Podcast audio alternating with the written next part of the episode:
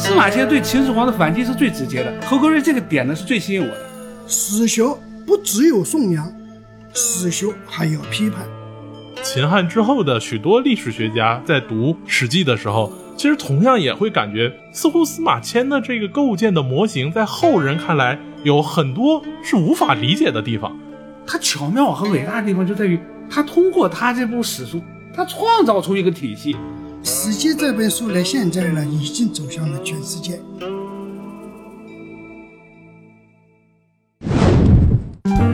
大家好，欢迎收听由大观天下志制作播出的播客《东腔西调》，我是何必。今天我向大家推荐一本新书，这是由一位美国的历史学家写作的，研究中国历史的一本书。他研究的对象是我们大家都熟悉的《史记》和他的作者司马迁。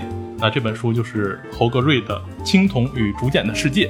那今天我们邀请到中国史记研究会的会长张大可先生和《青铜与竹简的世界》的译者，北京史记研究会的会长丁波老师，请两位老师一起和我们聊一聊美国人眼中的史记和我们中国人眼中的史记。主持人好，我叫张大可，是史记一个爱好者。呃，有幸呢读到了丁波先生翻译美国人的这部著作。现在出版了，我今天和丁波先生一起来对这本书啊聊一聊我们的话题，跟与大家分享。大家好，很荣幸在这个平台和大家分享我刚刚翻译的这本书《青铜与竹简的世界》，它的副标题是《司马迁对历史的征服》。这本书呢是美国著名的学者汉学家侯格瑞先生的著作，他是在最早是一九九九年就已经出版了。嗯，最近呢，商务印书馆把它作为海外司马迁研究丛书引进出版。那两位老师谈到《史记》，我想我们中国人对于它是十分熟悉的，而且其实从中学的教育开始，我们就接触到了《史记》的文本。在初中，我们有这个陈胜吴广世家；到了高中，我们还会学习像《项羽本纪》这样一系列经典的篇目；甚至到了大学，像北京大学的王立先生在编纂。古代汉语这样一个大学教材的时候，也大量选择了《史记》的经典篇目。它既是史学经典，又是一部文学经典。但是中国人其实很少去了解，说，哎，外国人也有对《史记》感兴趣的。而丁老师翻译的这部美国汉学家侯格瑞的著作呢，他去理解《史记》，在我看来和咱们中国人不太一样。我们中国人读《史记》的时候，会倾向于首先是相信它，因为这是一部史书。那史书是告诉我们关于过去发生的事情的。而侯格瑞在这本书里面去提出了一个观点，他认为就像副标题说的，是司马迁征服了历史。他提出了一个观点，说司马迁在《史记》里面创造了一个模型，这个模型并不是一个抽象的概念，而就像司马迁在描写秦始皇陵的时候，啊，秦始皇将地上的一切的天文地理呀、江河湖海啊，都放到了自己的墓里，而司马迁将整个中国历史。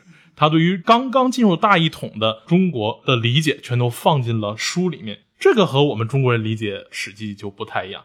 张先生，虽然您刚才谦虚说您是这个《史记》研究的爱好者，但您作为中国史记研究会的会长，您还为丁老师的这本书做了序。您是怎么理解呃美国人去看、去理解《史记》这本书的一个思路的呢？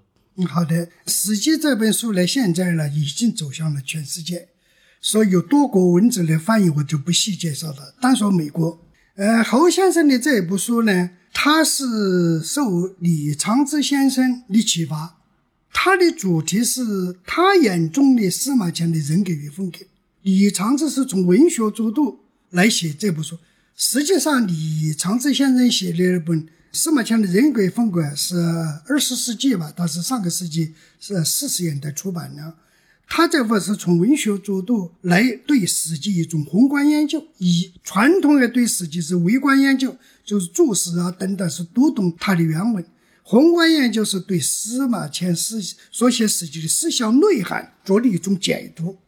李先生、李长之先生这个人格与风格呢，他其实是构建他的一个文学理想系统，用司马迁那个名片。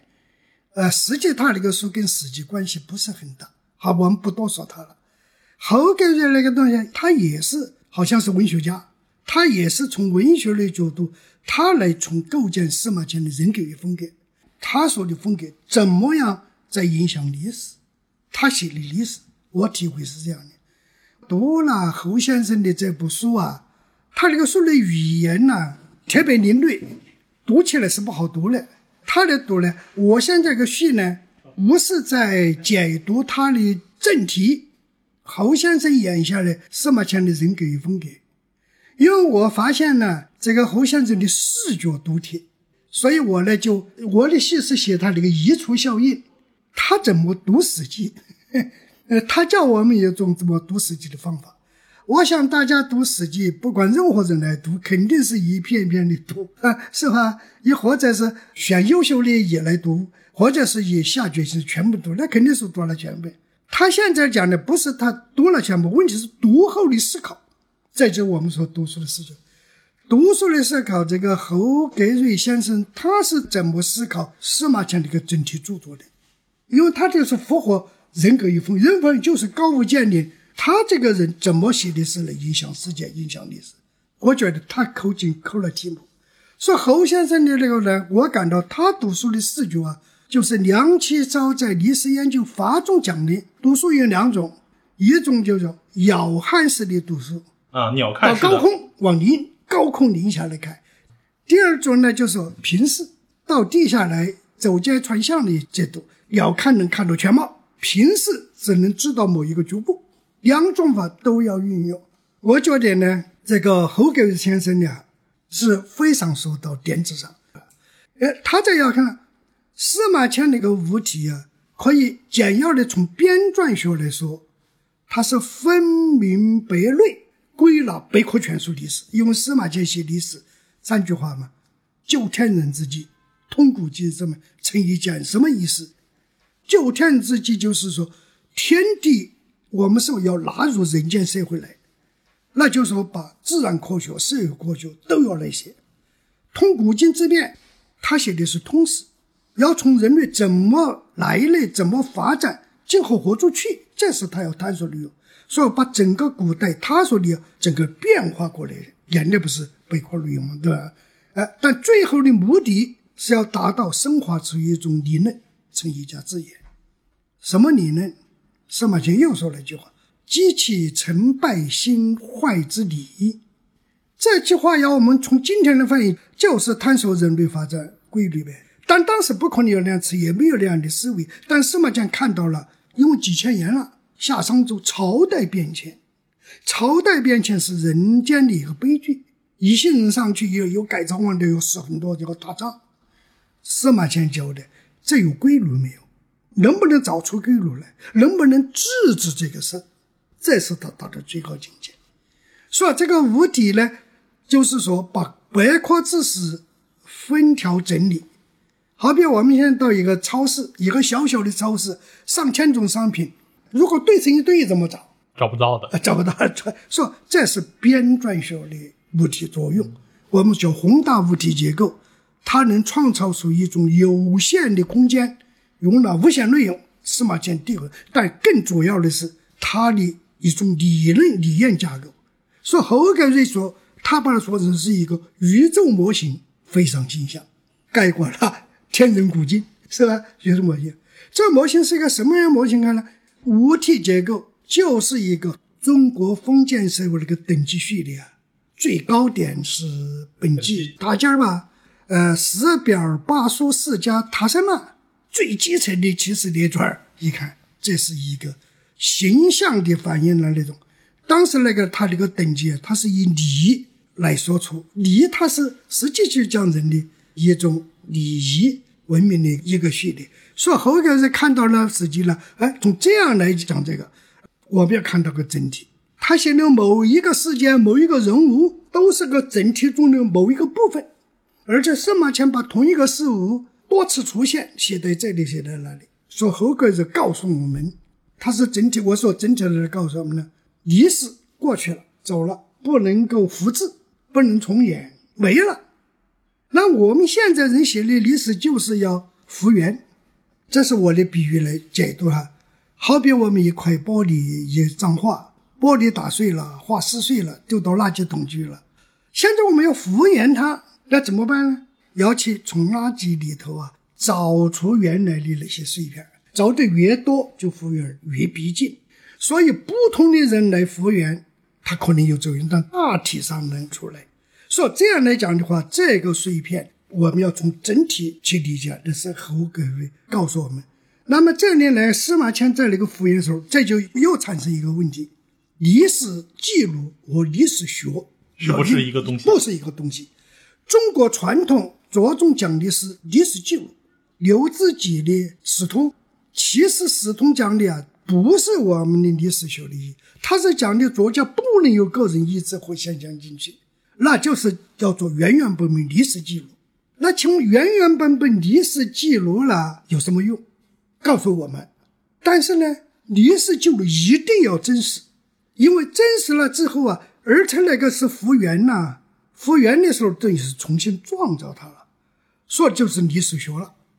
历史学家来在复原历史的时候，不只是历史的叙述记录，要从记录中要找出我们的人走的路了，坎坎坷坷，人类也是讲，我们能不能能走成一帆风顺，不要有坎坷，这才是他的终极目的。所以《史记》写的是一部治国之书，人人道德教科书，怎么样治国，怎么做人呢？他通过这么来写出来。那么侯格瑞还有他在写《史记》的时候，在解读的时候呢，他是写司马迁怎么在复原，他怎么在创造。他说我是怎么做出来的，其实是指导读者呀，你怎么去复原历史。所以他我觉得站得高明。那么现在我说叫宇宙结构，我说的很像啊。司马迁那个五体呀，这是个哲学问题了。那个时候是叫五行哲学。五行哲学为什么是五？那个五，我们有两个数字是神秘数字。一个三，一个五，三是什么？三魂，一生二，二生三，三生万物。一生二，一是混沌世界，一生二就是开天辟地啊，上面为天，下面为地，中间一魂，人间产生了，人间才才是万物出生嘛，这就是他。人为什么能万能创造世界？这是我的理解哦。人当先是老子，老子在手，但创造是靠手啊。人的手是五个指头，合起来就是十。说这个五，它神秘数字，创造世界，创造万能了。说入五行哲学，五行哲学的五啊，是人拼凑的，五谷、五官、五脏、五体。人哪有五官的四个眼嘛？眼睛、鼻子、嘴和耳嘛？哪有五啊？还要加头，还带凑要凑五，这是五行哲学。说。司马迁那个物体和它的那个数目构成一个体系，这体系就是个宇宙体系。所以我一看那个书呢，他写那个话难懂，他为什么话难懂？他创造语言的含量高，他整体就先宏观看《史记》，再去解读《史记》。所以我的那个序言都不是在评价他的人格风格，那是文学家的，我也不是文学家，我做不到点子上。但是我看到他的一个移除效应。读书方法，我就把这个介绍出来。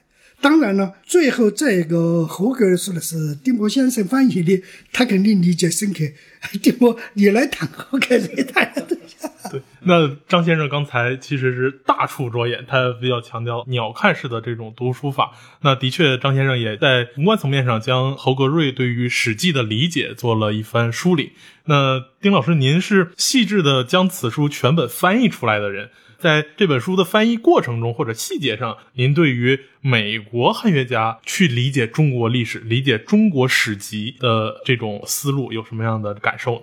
好，刚才张先生这个高度说的很高了，其实就是一个鸟瞰，就是侯可瑞作为一个域外的汉学家，他来以一个外国人的视角来看这个世界。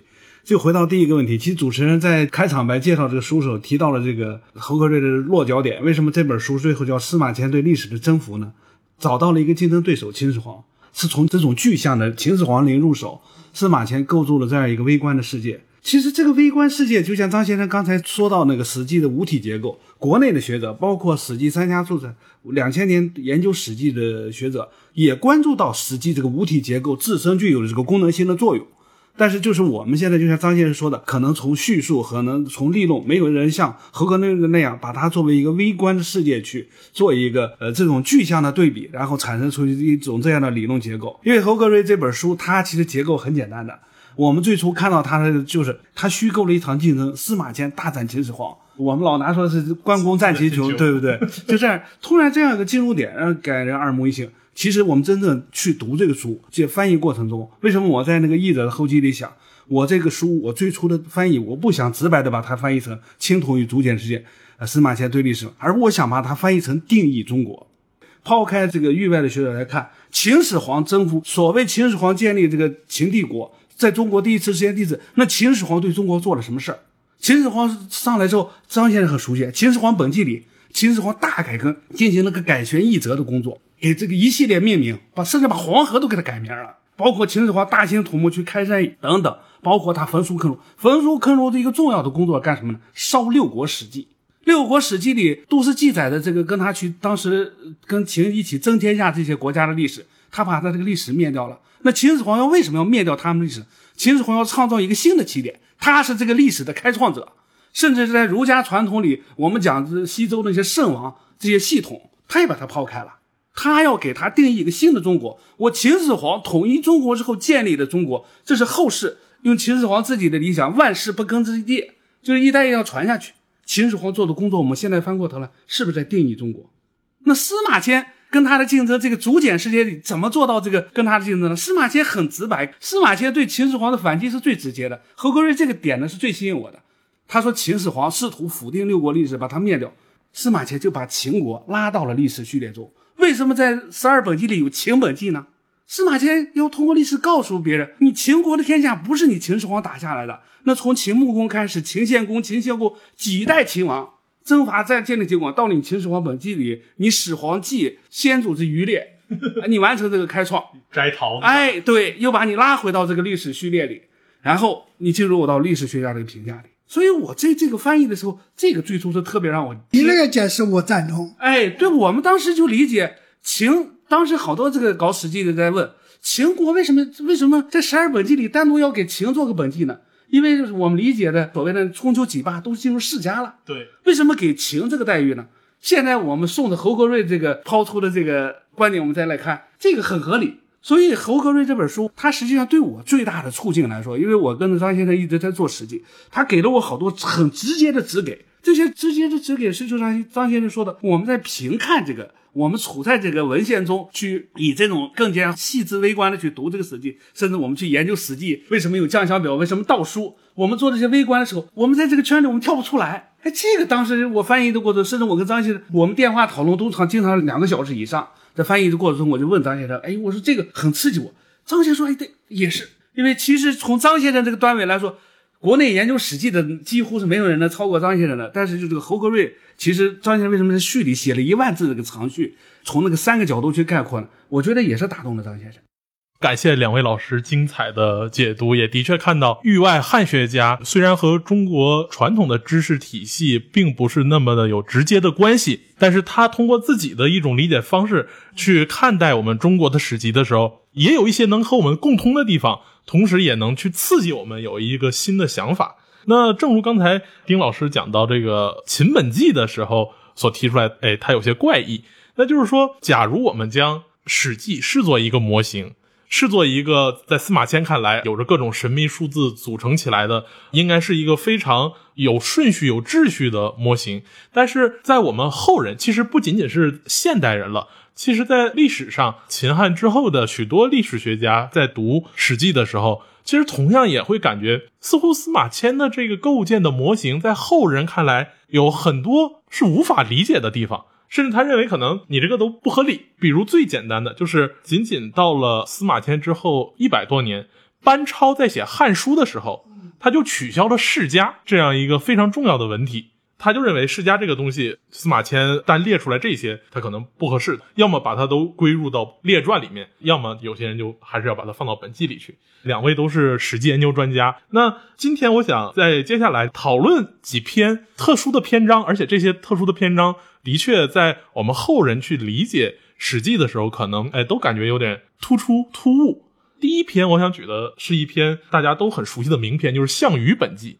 项羽列在本纪里面，的确后人有过反复的讨论。因为一般来说，本纪从武帝本纪、夏商周秦始皇下面是高祖，然后是汉代的历代帝王，这中间只有项羽这么一个人是个失败的统治者。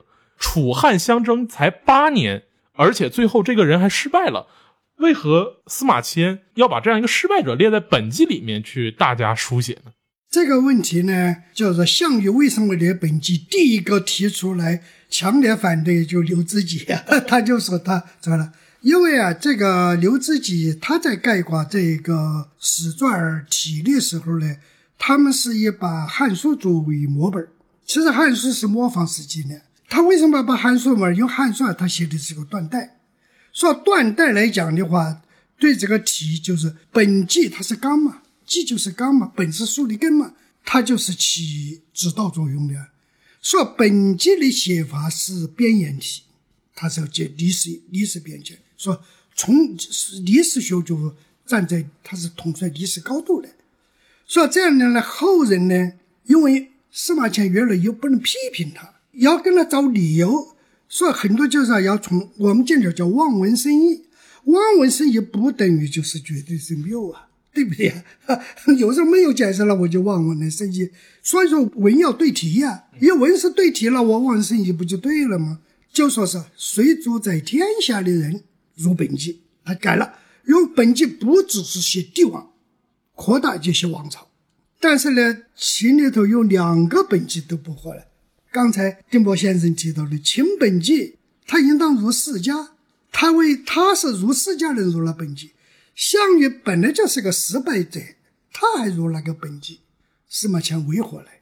其实司马迁他就刚才讲，凡是提到这里人是平视，他没有看到司马迁的最后的标准成一家之言，他要总结出影响变迁历史的理论。从这个角度就合理了。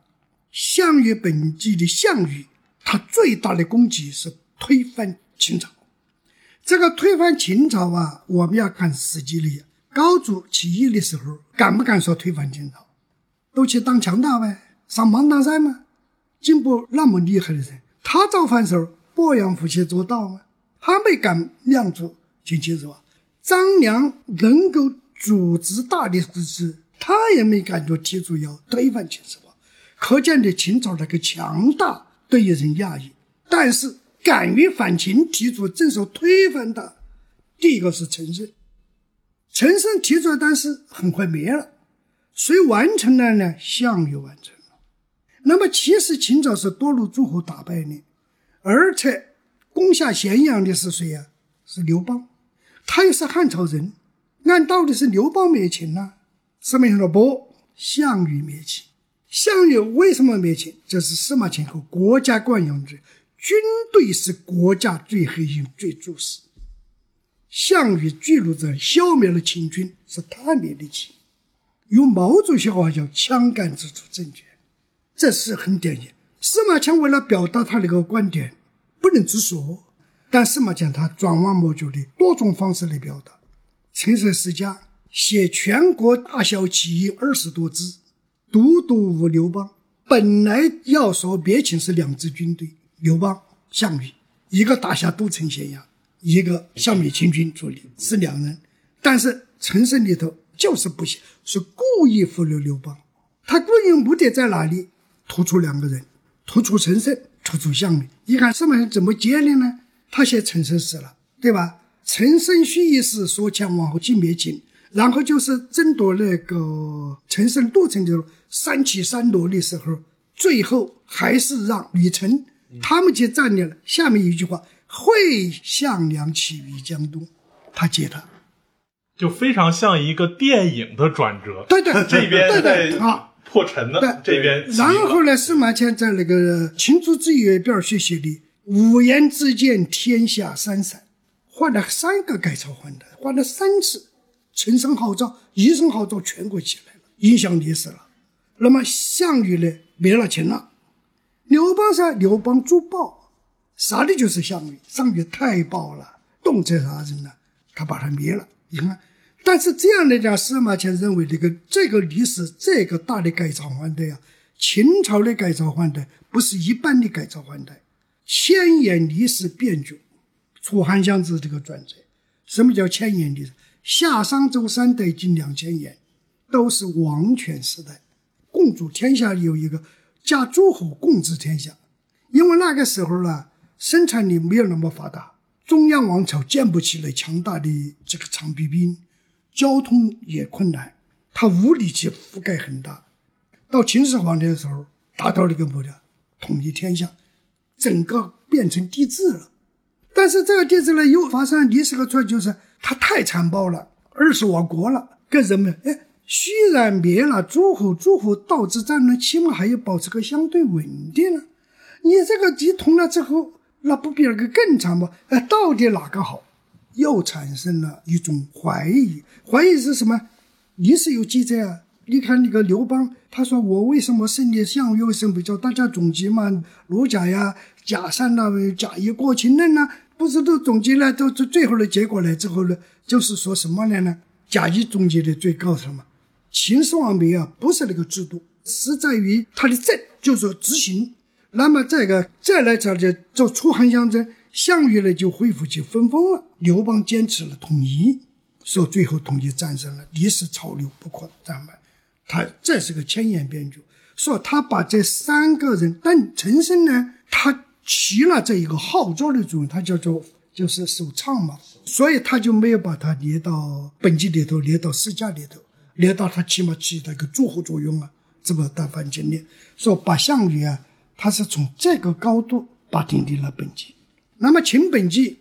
刚才丁波，我觉得确实他说的是受到侯盖瑞的启发，没受后改儒启发不会有那个结论。对，就是说他纳入到这样一个历史界来。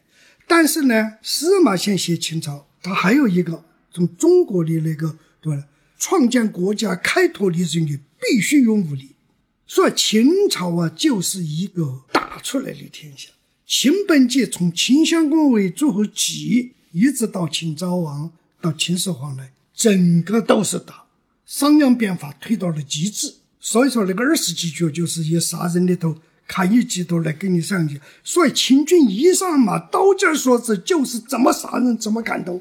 我统计了一下，司马迁所记录的秦始皇统一六国战争期间，砍杀杀俘一百七十万人，光白起一个人九十万，所以那个暴力是不是很快呀？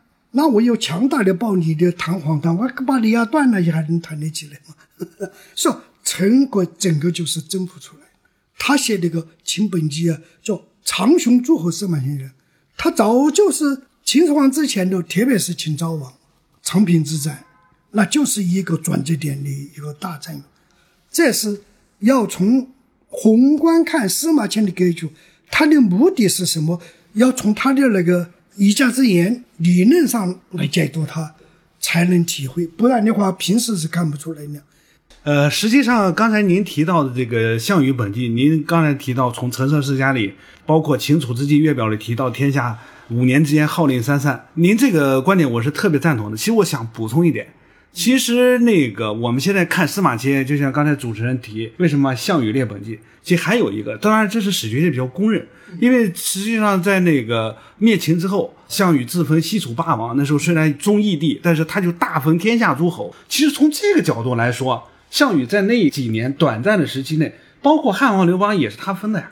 对对，项羽那时候的确是做到了号令天下，所以从名和实的角度来看呢，其实这项羽入本纪，在这个层面上我们也能看，因为这里面您提到的秦本纪也好，下面还有一个破题，吕后本纪啊，高后本纪，高后本纪那高后就是高祖刘邦去世之后是汉惠帝刘英，刘英继位，但刘英对，还有个高后，哎，刘英软弱呀。但高后我们这时候看汉朝的历史，其实我们老觉得这个女性做了好。但是高后在汉朝历史，他不仅仅就是说那六年是号令是由他发布的，事实上他在汉朝这个王朝建立过程中，他的作用，现在我们实在史学界低估。其实你看高后这种人，张先生一再跟我提，司马迁最后对高后这个人的评价用了两个字：刚毅，刚强的刚，毅力的毅，这两个字形容过谁？秦始皇。再翻过头来，我们看高后本纪，包括高祖本纪，你看啥功臣的是谁？最后是谁把韩信给逮住的？是高后。所以实际上，刘邦他去世以后，跟刘邦打天下那帮兄弟都是赤膊上阵的，谁也不服谁的。那那说白了，刘邦死了以后，这个天下会是什么样？存在诸多不确定因素，但就高后这样一位女性力挽狂澜。虽然最后她有扶植住吕家，把魏齐势力扶植起来，但是转过头来看高后那六年对于天下的稳定，他起到什么用？以汉惠帝那样个柔弱之人，能降服那帮军功之臣吗？我们知道文在文帝本纪里写的很明白，文帝登基以后，周勃退朝的时候，文帝是站起来目送着走。对于军功集团是这样的，所以这么说，我们再看高后在汉初历史这个阶段发挥作用。再看司马迁把他放在本纪里，我们就说张先生刚才说的望文生义也好，或者我们后人强行植入，就是去我们给司马迁把高后放在本纪里找一个理由来看，但是我们觉得这个理由是成立的。司马迁只有吕后左高祖定天对对，其实还有一个吕后本纪，这样你看项羽本纪自然成立。项羽本纪啊，司马迁说项羽直接点题在《太史公陈其思下》里头。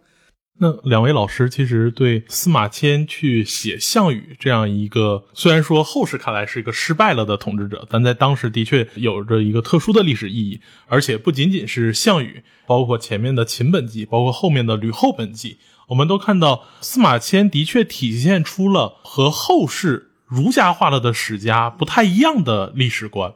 因为至少在后面我们所谓的二十四史当中。我们是很难看到将一个中间这么一个霸王式的失败的人物给他列入本纪，甚至我们知道，像仅仅就是一百多年后的班固，中间经历了一个新莽时期，他们也没有把王莽视作一个正当的、正常的统治者列入到本纪里面去，更何况到了后世，像吕后这样的女性，就更难去列入到本纪之中。那司马迁这样一个非常独特的史观，其实我们看到。在全书的最后一篇，他的自序里面也能看到这样一个非常特殊的史观，是跟他的家学关系很密切。那就是他在讲述自己父亲的时候，在自序里面全文录了司马谈的《论六家要旨》这一篇文章里面，我们会看到司马家一直是史学之家，一直世代为史官。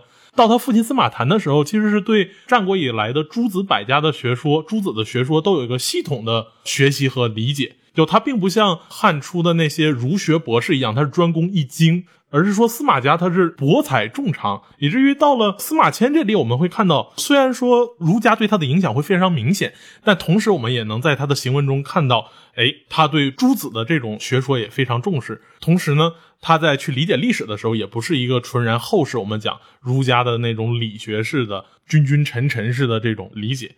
那在这个里面，我们在《史记》的宏观上来看的话，也有一个非常有趣的篇章，那就是孔子世家。因为我们知道他的父亲司马谈其实对六家是比较平视的，每一家都做了一个非常精到的分析。那么到了司马迁这里，他却安排不同的诸子在《史记》中位置的时候，却单单将孔子给列了出来，作为世家拔高了一层。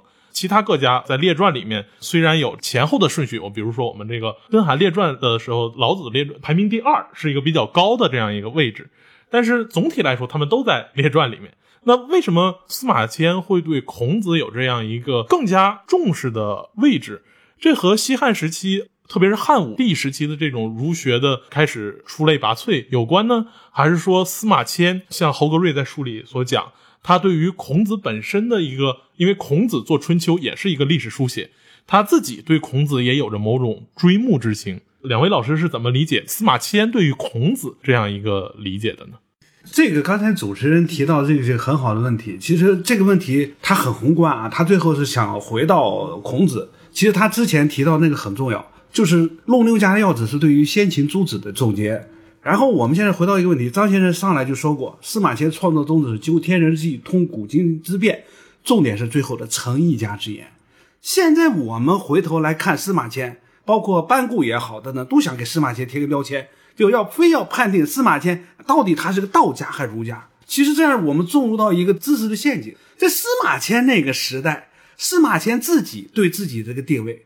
刚才张先生也提到了，秦始皇统一中国，建立这个秦帝国，其实对于结束周代以来这个是一个天下这这是一个巨变呀。我们经常讲殷周革命，其实从秦始皇统一中国，接受春秋战国这个乱局之后，也是经过天下一个大变。但秦朝太短了，二世而亡十四年，他没有来得及经过，因为一个统一的王朝建立一个大的帝制，他一定会有个意识形态方面的整合。但秦始皇太短了，又焚书坑儒等等一些举动，加上秦末农起义，很快就把暴动推翻。其实真正这个思想进行一个百家齐放的思想增宁，这个时代留给谁了？汉朝、汉初。但是高祖刘邦开始建立天下以后，武力夺取天下，又经过了高后、惠帝、文帝、景帝这几朝，是一个民间的一个思想修，咱们叫休养生息，给民间经济恢复一个良好的政治空间。到了武帝朝，为什么我们刚才提到汉武帝时代？司马迁在那个品种书里写到了汉武帝时代经济充盈等等。所以张先生原来提过，司马迁在这个伟大的时代写出这个伟大书，这就是这样一个历史序列。就是从秦结束春秋战国这种分封制，进入天下一统之后，思想界实际上也在寻求一个对于这个政权为什么会产生这样一个变革，寻求一个解释。就像我们我们现在时代也一样，我们要给自己这个政权创造一个意识形态存在的价值，我们现在叫核心价值观一样，他也要寻求这样的。司马迁身份启示，这个伟大的时代给了司马迁这样一个机会。司马迁在这样一个时代，我们不要把它定义为。到底是儒家多一点，道家多一点？实际上，司马迁这个博大的思想，因为我们不在翻译这本书之前，我们跟大家探讨，任何一个角度去试图去框住司马迁，都是对于司马迁和史记的一种低估。主持人也提到了，说从武帝开始，把董仲舒提出罢黜百家，独尊儒术。事实上，这个时期司马迁受儒家思思想影响有多大，这是个需要研究的问题。我翻译的第二本书，张先生让我回答这个问题，我翻译的第二本书就突出这个问题啊。这个第二本书它叫什么？朦胧的镜子，司马迁笔下的矛盾与冲突，是另一位美国汉学家杜润德。他这里面大部分的篇章就在强调司马迁与孔子的继承关系。他五个章节有三个章节就讲孔子对六艺的整理，然后司马迁怎么去追随了孔子怎么做，甚至杜润德说司马迁是孔子二世。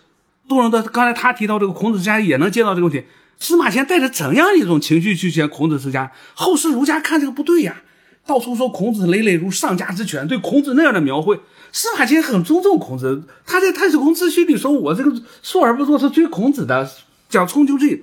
在司马迁在孔子世家里为什么会有这样一个孔子形象？杜润德就提出了一个司马迁塑造的孔子是带着司马迁影子的孔子。司马迁在说那个挫折文学的时候，挫败就是这么多人，哎，文王居而言周易等等，他叙述了个序列，然后他也是这样做的。他这一句话，我觉得还真说到点子上了。对，因为司马迁他自己在自序里面写了一个他自身的经历过程，这也是为我们后世这个所熟知的，就是他因为为李陵辩护而身陷这个腐刑，如此经过困顿之后，以行于之身去写作《史记》，也确乎有一种说和孔子这个周游列国而不得志以后，呃，以非常困顿的心态去写《春秋》有着相似之处，而且在文本上其实也有映照。就是虽然说现在说《孝武本纪》是一个后世脱尾的一个篇章，但是我们知道，其实司马迁没有将整个汉武帝朝全都写完，他截止的时间是元寿年间，而元寿就称之为是汉武帝再次霍林的一个时间。那其实《春秋》也是止于霍林，就是某种意义上的确，他一方面写孔子世家有一个心态，他整个的这个《史记》的写作也在和，就像丁老师刚才说的，和孔子有一个自我的比拟。嗯。是这样啊，司马迁，呃，塑造了一个孔子，说就说司马迁成一家之言是什么言？这个言呢，《太史公自序》写的清清楚楚啊，他是要创造的圣人之言。他说了三个圣人嘛，第一个是周公，周公治理卓越，等于国家制度完善，人伦道德规模建起来，这是一个规矩，治国做人，圣人。那么孔子呢？万世师表啊，是不是呢？他在统治下的是，是非要皆从于夫子嘛，要考信于刘毅嘛。那孔子的东西，这是我们的师傅的标准。老师，孔子他也是圣人啊。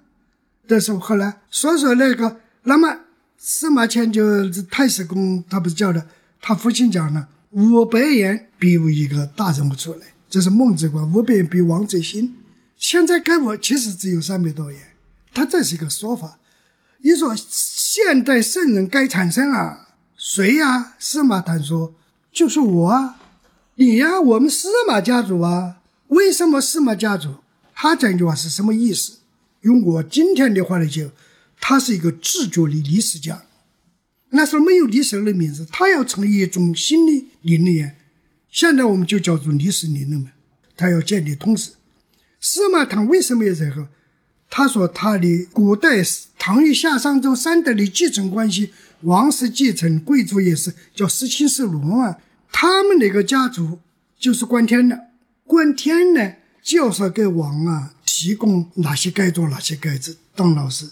同时呢，他这个观天呢，他也是世袭，他也做记录，也收藏。说等于是汉代的太史令呢，就相当于我们现代的天文台台长、国家图书馆馆长、档案馆馆长三位一体。他是这个角度，他才掌握整个资料的。所以呢，太史令官职不高，刘备当正初级，但是王朝大业他要联系，他要提供指导的。说他是这么提出，说司马谈就要司马迁来立志来。他我们祖上三代都是史官世家，传了。在古代的那个家学啊，他是口耳相传的，但是其实呢，他中断了几百年了。但中间呢，后来中断的司马氏家族产生了伟大的军事家，一个就是中兴周宣王的陈北修复啊，他们姓就是这么来的。到秦昭王的时候，他的八世祖司马错是跟白起并列的将军，是打下半壁江山的征伐四川的军事家。到了他的爷爷的父亲，他爷爷的爷爷的两代人，司马昌、司马无策，一个是秦始皇的提官，一个是汉高祖的长安市长。那个市长不是管民政的市长，管工商了。他们家又出了经济学家，所以看经济学、兵学、史学这一个家庭上千年的沉船，中国没有第二个。所以司马迁实际是一部兵学史。实际第一次写的经济传，写那么辉煌，司马迁历史很好，这是我们的肩负的职责。我们家族就是这个概念，我们不能灭了，我们还发扬光大。发扬光大的最高的孝叫光宗耀祖，以善待父母是孝，最基本的孝，以能光宗耀祖才叫叫大孝。他说我呢，我们要成为圣人的一家，自言来光宗耀祖，但我现在完不成了，交给你了。你要用忠孝最高来保证我宣誓啊！说司马迁接过来了，那么司马谈定的那个宗旨是写的就是忠臣烈士死义之事，主要是讲颂扬。忠臣贤君是颂扬历史，他是要写春秋，但是呢，春秋呢，孔子写的春秋是自乱了。他在颂扬这里说司马谈是出于生死，说司马迁开头也是是后来呀受李陵之祸。司马谈那么忠心耿耿，因为他跟司马迁跟汉武帝不一样啊，汉武帝比他大十一岁，比那个司马迁大一点，但是他们都算是同年的比较小弟弟一个。他有才，汉武帝又爱才，说他都当了二十八岁当郎官，他是二十八岁，汉武帝三十七岁，那么忠心耿耿。可是后来那个李陵之祸呢，司马迁呢是去劝说汉武帝。因为是什么？因为李陵的开头胜仗返回，是他点的将，汉武帝点的将，曹官呢就庆贺他，背下英名，又给大汉呢找出一个青眼将军。哎，没有几天呢，说他投降匈奴了，脸上无光。汉武帝不上朝不吃饭，司马迁去劝说，他说：“我理理解李陵不会投降，他会找机会回来呢。哎，就即便是投，当他没说的话。”他五千人杀了一万多人，够本了，有功了。哎，说汉武帝呢听了司马迁的话，让公孙敖去迎接你，结果快一年的时间呢没有回来，没回来，公孙敖害怕了。哪一天匈奴呢，他要做了，说他就借李旭一个姓李的，给汉武帝打了一假报告。李旭训练匈奴军队，他说李陵投降训练匈奴军队去了，说这下之后。汉武帝勃然大怒，翻过来就杀李陵，诛灭全家呀！他灭族了，哎，你司马迁为他辩护，其实司马迁那个不是为叛徒，这里头有个一言之差。搞文学的人呢，没有把这个一言之差的一个过程呢，都为为叛徒辩护，为李陵辩，不是的说伪命不是个事儿，你怎么就要加罪于我呢？其实汉武帝也不想杀这一个司马迁。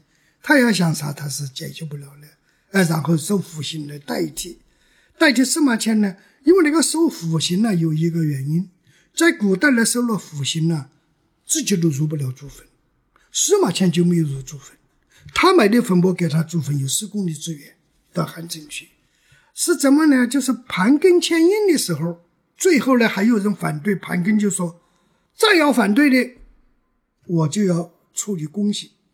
不但处理宫刑，还有下句话，不得谬准流传，不得谬准流传，就是让你子孙绝代，呃，身体发肤受之父母，连头发都不敢回上，你呢？”把你的命根儿造儿子的东西没了，那他就求此大辱。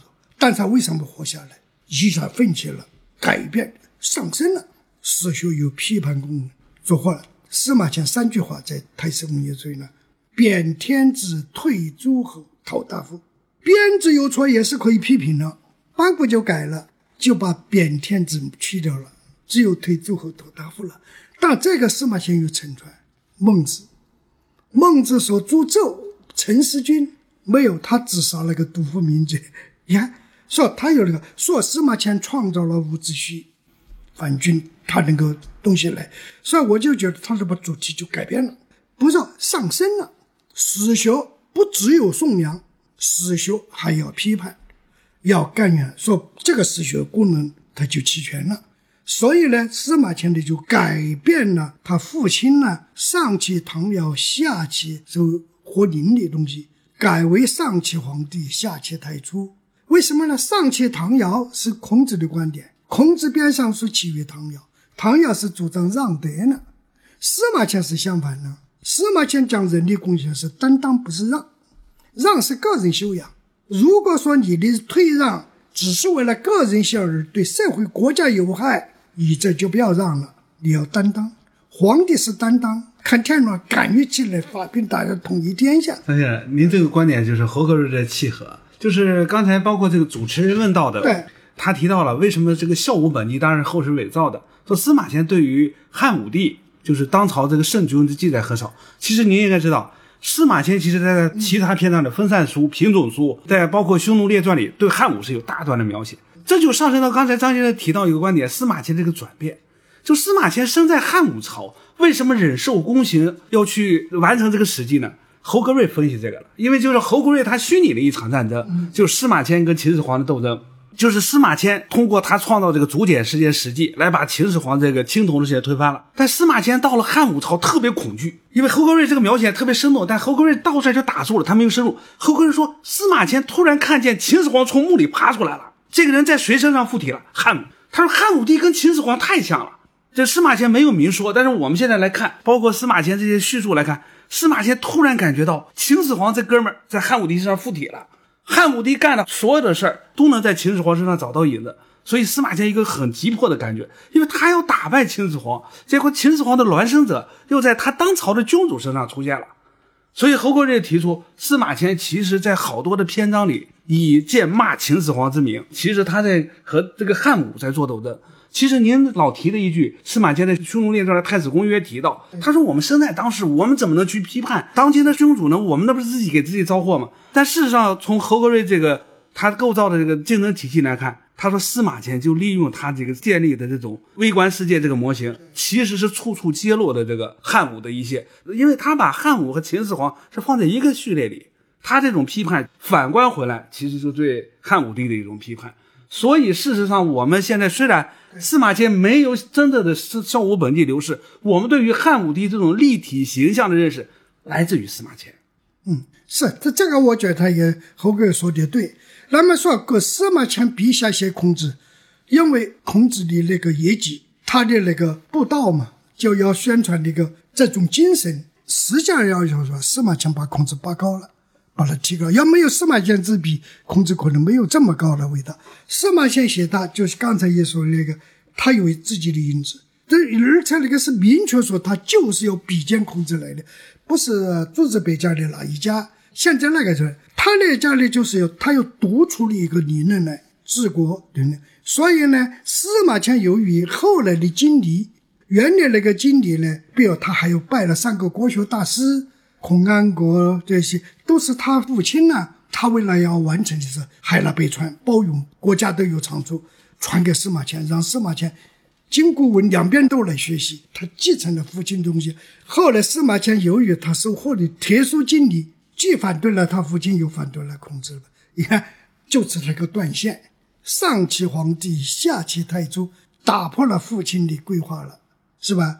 司马迁突破了圣人的规范，写皇帝既突破了父亲的，又突破了孔子，所以这个半个批评他，论霸道先皇老而后流经，这个其实是。后人在这里解读司马迁，他根本就不是站在诸子百家那个角度，他就是站在孔子，说他要把孔子要树得高高的，说他是比肩，他谦虚，我是在孔子的后头。实际在司马迁的看来，他不一定说他在孔子的后头，是吧？是不是？不读我的春秋，你治不好鬼，做不好人；读了春秋，你就能治好鬼，你就能做好人。孔子的春秋哪有那个功能呢？这个春秋就讲的就是实际啊啊！他说我素日不作，我只是你把我比成孔子，我哪有他那么高呢？他其实呢，这就是谦虚。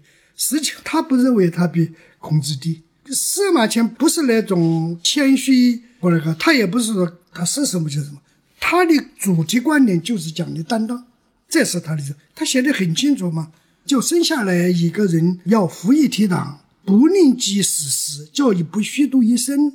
我才给你立传了，你慢慢问我给你什么传了，是不是？他就是说这里头的司马迁的思想描录很有，写孔子世家，刚才也说他的印证，这个看的是对的。但是您刚才那个概括更是，因为实际上司马迁在写孔子，就是他塑造这个圣人，其实是美国人没有看透的。您背后这个司马迁其实说我在圣人之后，这不一定是司马迁真实心态，他甚至认为我比圣人差什么。其实张先生刚才说的这个，司马迁应该有这个雄心，包括美国人，其实，在侯克瑞提到这个，也在书里提到司马迁的野心。其实刚才张先生点的这个，我们重新来看，这未尝不是司马迁的野心。太上传还有一段嘛，他老是回忆到父亲，嗯我记不住了原话，什么什么意在师父，意在师父。我父亲说，我叫比肩圣人，其实我要从这，我父亲老是告诉我，不就在这里吗？那我现在不就就在做那个事儿吗？所以主持人刚才问到的那个孔子讲，司马迁写了一个生活中的孔子，而不是儒家经典中的那个孔子，这样会有不同的那种楚国的野夫等等这些人去嘲笑这个孔子。孔子也有不得志的时候，包括子路作为这个学生来还质问老师这个，这司马迁完整的还原这个，我们从这儿理解成司马迁的野心也对。刚才听老师们讲司马迁这样一个个人的对于或者说中国的这个词对于道的追求，或者是对于圣人的这样一个追求，在不经意间听两位老师讲，我感觉司马迁似乎在这个追求的过程中还有一个外溢效应。这个外溢效应就是之前我们讲孔子追溯陶唐，那么他基本都是从尧舜禹开始讲这个历史，这是儒家我们非常熟悉的历史。那在诸子的记述中，我们能看到一些零星的关于所谓的皇帝啊、颛顼啊、帝喾啊这些记载。那甚至什么少昊、太昊，而且中间还会有可能很多矛盾的地方，甚至没办法去坠连的地方。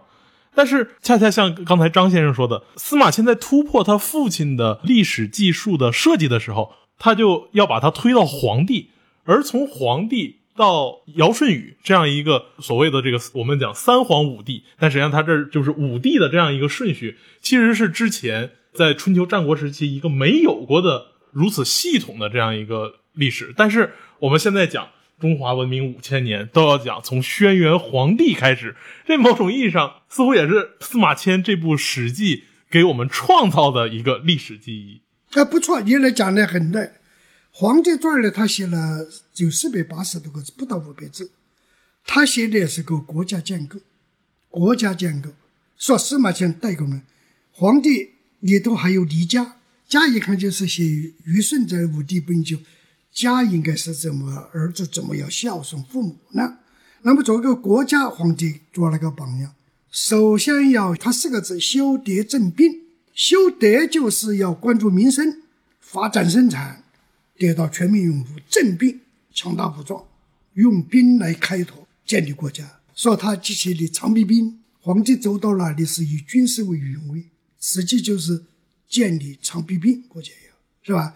他设官治民，写了四个要。你看皇帝他为什么披山通道？国家要举行治理国家和便民的一个国家大工程，国家大工程两项。治水和修道路就是我们历朝历代的国家大工程，一直到今天。他要出巡，出巡的意义就是宣示我的主权，出巡也是即皇恩浩荡，出巡是了解民情，出巡就是凝聚大家，叫修路。修路呢又是联系社会交通，便民。修水的时候来抗灾，你看几百个字儿把后世的和国家的规模全都包容进去了。司马迁他的就是建国写起，所以我从现在的不管文明来讲，我认为不管你是西方国家理论，文明社会起点从草创国家开始，我觉得这个标志司马迁创造理论应该是行之四海而皆准了。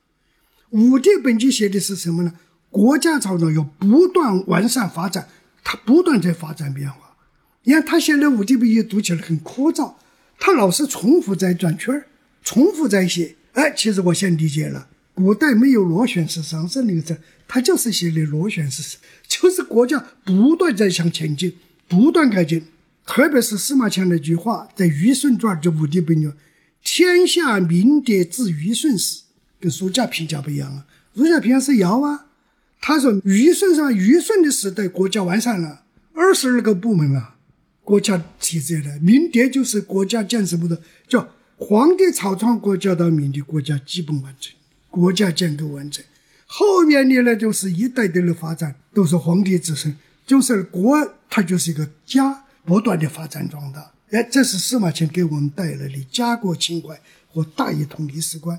这是他的那个最高指引点，一直到今天为什么还能盛行？国家没有消亡这一天子，这个理论不会消亡，就是这个道理。战争也是，国家还没有消亡，民族矛盾、国家战争制造杀人武器不会消亡。司马迁他给我们展示的看到了、认到了，我觉得他是一个不简单、很占有理论、制高点的人物，就是这样。其实张先生刚才提到这个，就是为什么主持人提到这个《武帝本纪》，张先生说他对我们后世影响。其实翻过来，我们还回到第一个问题里提到的关于模型和这种关于定义中国。其实我们拿这个定义中国这个事儿再回看这个《五帝本纪》，《五帝本纪》里张先生原来老提的是皇帝二十五子得其幸者多少多少人，到最后包括到《匈奴列传》里，他又把匈奴的祖先追到了这个皇帝，在《三代四表》里。又把这三代这些所有人的这个通过这个世系的关系又追到皇帝，说天下最后我们都说为什么我现在提这句话？炎黄的子孙，我们祭皇帝等等这些。其实司马迁创造了一种统治。司马迁在作为一个史家，呃，我们不要把他说是史家。司马迁在有意无意的创造了一种认同，这种认同到现在我们都在遵从。创造的就是个信仰。哎，创造你缺乏这个，我到什么地方去谈文化自信、民族自信呢？这要得益于司马迁的创造。我们现在看到的秦始皇创造这个帝制中国也好，是通过司马迁这个记载下来的啊。我们上古时代是从那个所谓的殷本纪到那个周本纪等等，这个传下来国家是怎么治理的，圣王是什么样的，都是司马迁给的定义啊。你刚才也提的很对，在先秦诸子里散见呀，每个诸子里可能会提到一个，哎，提到少昊氏、伏羲氏他们，没有人像司马迁结合了儒家典籍也好，结合先秦诸子，但系统的给你创造了一种文化认同。我们最后大家都找到一个祖先皇帝。包括我们在殷本纪、周本纪看到的，他们的祖先是吕氏人祭或者吃了这个燕的蛋，实际上在道三三代四表里都给他找到父亲了，都是皇帝呀，都是从皇帝这一直传下来的。所以司马迁这个，就像张先生老说的，他巧妙和伟大的地方就在于，他通过他这部史书，他的确就像侯国瑞最后归纳，他创造出一个体系。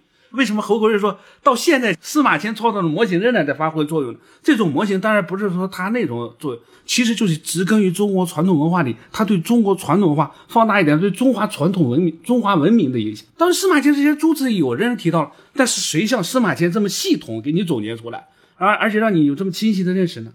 所以这个五帝本纪，张先生原来带着我学史记，很多事情他说你真正读史记，第一篇一定把五帝本纪读明白，你其实就读明白史记了。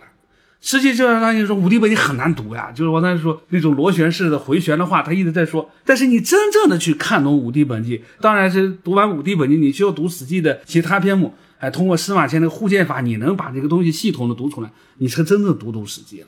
到现在，我理解《五帝本纪》这个意义很，包括侯国瑞这个书里在去翻译完之后，再去翻过来想，认识的确是不一样的，尤其对《武帝本纪》这样一个认识。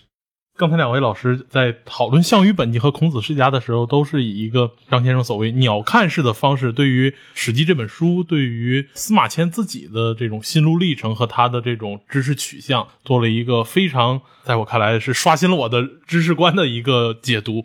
那回到《史记》这本书，它不仅仅是在宏观的结构上十分吸引人，它还有一些细节，它的细节的写作，我们称之为“无韵之离骚”。那它是有相当强的这种文学性的。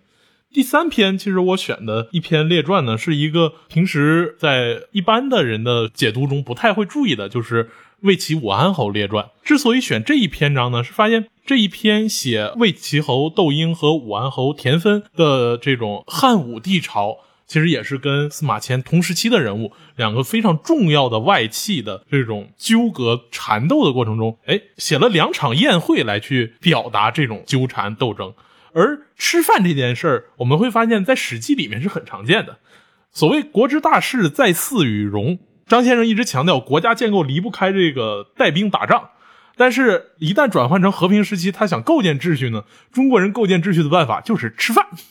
呃，我们会发现，哎，比如渑池会，比如鸿门宴，这都是这个《史记》给我们留下的非常重要的吃饭的场景。那魏齐完侯的列传这样一个司马迁对于当世的最重要的政治人物、两个重要的外戚的描写。也集中在两场非常具有戏剧性冲突的宴会。那张老师，您对于《史记》的细节也一直非常擅长，您是怎么看魏齐武安侯列传对于这两个重要政治人物的关系的写作？司马迁为何要着眼到两场宴会上去这么写呢？哎，好的，我呢刚刚出了一本新书，叫《史记》中的宴会，刚出版，收集了七十几场宴会，分为了十五个门类来写的。宴会是人生大舞台，它是多姿多彩的一个活动的大舞台。那么《魏晋武汉的列传》这一篇呢，就刚才主持人讲的，它是以两场宴会为着眼，铺演出西汉盛世下上层的一场宫廷的权力斗争，它是这么一个一面。那么这篇传呢写的特别不长，中行是三千四百个字，但写的人物。涉及到二十七个人，在《史记》里头没有一篇再超过他了。第二篇《霍子列传》才写了将近的，从古到今才二十来个人物，他是二十七个人物，写的是武帝的初演，武帝还没有进行全面执政，这个时候呢还是窦太后执政期间，这个时候的一场，正于那时候就好像天子是个少年天子。汉武帝少炎天子一上来，他就雄心勃勃要夺这个权。他的奶奶不放权，他的母亲也是个野心家，他也要来夺权。所以这个传里头涉及了两个太后，窦太后、王太后，两个皇帝，景帝和武帝，两个外戚，田芬和这个窦婴。哎，穿插出这个宰相门下的门客、说客。还有一个将军，退休将军灌夫交叉起来，这么复杂，他要写的什么呢？梁启超说《史记》十大名篇之一，文章好。王林的书也选了，但是已经看不出来他的注释的好在哪里，没有人谈，确实不好谈。我也琢磨过很多年以后，哎，提出了我的一个看法呢，就是这个魏晋武王列传就是汉武帝出演的时候。围绕着权力，少炎天子和上一辈的他们的权力斗争。正好窦婴是奶奶的养家人，田婴是他母亲的养家人，就把两个，因为汉武帝要夺权，就是要向奶奶夺权，是吧？他的丞相是那个窦婴，汉武帝母亲他还要想掌权，他要扶持势力，扶持外家。田丰的后台是王太后，是吧？这是一个窦太后。他是这么一个斗争关系。那么司马迁的高描写的就写的很轻松。他通过两场宴会，两场宴会，第一场宴会呢是窦婴退休老丞相请现任丞相吃饭，一看写了个场面。窦婴是很有功高的这样一个，他建立了吴楚灭吴楚统帅呀，他是第一统帅呀。嗯，那么周亚夫他是前面的是执行统帅呀。说他立了窦婴后后，他是。军上立了大功呢，他不可一世啊。田丰没有得势的时候，贵戚如子信，比他的儿子还儿子巴结他，但他只说一句话：“贵戚如子信”，就一句话。哎，现在倒过来了，成了窦婴就巴结田丰了。你看他怎么巴结的呀？一听说他要来吃饭，两口子啊，亲自买菜，亲自下厨。一看，要到了我们现在，我的好朋友来，那我得亲自下厨啊，是吧？别一般人的丫鬟呢，走走就去做饭了。一看，他这里来写的是什么呢？权势在人们心目中的位置，他要表达这个意思出来。这个田丰呢，受到了尊重啊，叠称进池，还要去找田丰，还要他的一个庄园。你既然巴结我嘛，田丰他要报复啊！我当年低声下气，现在该我轮到我了，那我就要耍点劲了。哎，你的某个庄园挺好，能不能给给我？窦婴说：“这个是把翻身天了，这么郑重的还不行，还到我头上来拉扯了，不行。”哎。你看这种矛盾，反而本来是要联合的，就矛盾拉开了，拉开了。后来田芬结婚，田丰结婚时候，王太后下令所有朝必须去去赶上了。这场宴会是圈钱呢，是不是？大家都去了，窦婴呢要拉那个灌夫，灌夫说：“我得罪他了，我为了你，灌夫打抱不平。灌夫是看不下去，打抱不平。我为了你以后，也看我得罪，哎，接下来就是想去和好了。”结果第二天受到冷落，灌夫一发酒疯，把这场子搞砸锅了，矛盾升级了，升级了就东朝廷变，有意思。东朝廷变为什么东朝？就是指王太后住的地方，到他那的地方展开群臣来断那个官司，因为那个田丰要杀那个官夫，窦婴呢要出来救这个官夫，两个都是舅舅，他们两个是平级的嘛，是吧？窦婴是窦太后的侄儿嘛。这是他的弟弟嘛，都是两个舅舅，啊，到朝臣来，这个汉武帝呢，希望通过朝臣来说田丰理短呐，这样的好像的保护一下窦婴，保护一下窦婴，就是要保护一下那个官夫。结果一造成呢，在那个全市都知道背后里有有王太后，呃，你看那个田丰呢就壮志无恐，等于在那个朝廷上的就是就在耍脾气，他可以。不负责任的乱说乱动嘛，窦婴就是规规矩矩点儿的，还说话有分寸。最后的辩论的结果呢，就是那个叫韩安国，韩国出来和稀泥，算是谁也没赢，谁也没输走了。但是呢，王太后不干，王太后说你必须要处死这个东西。揭开把那玉人皮说吧，玉人就一哭二老三上吊，他的母亲他不我不吃饭。母亲确实不吃饭，恨不得劝他吃饭。那吃饭你就是要跟我说说意思。一看那司马迁把这个生活啊各方面呢，人情的写你，其实写的东西都是写的最后一个权力斗争。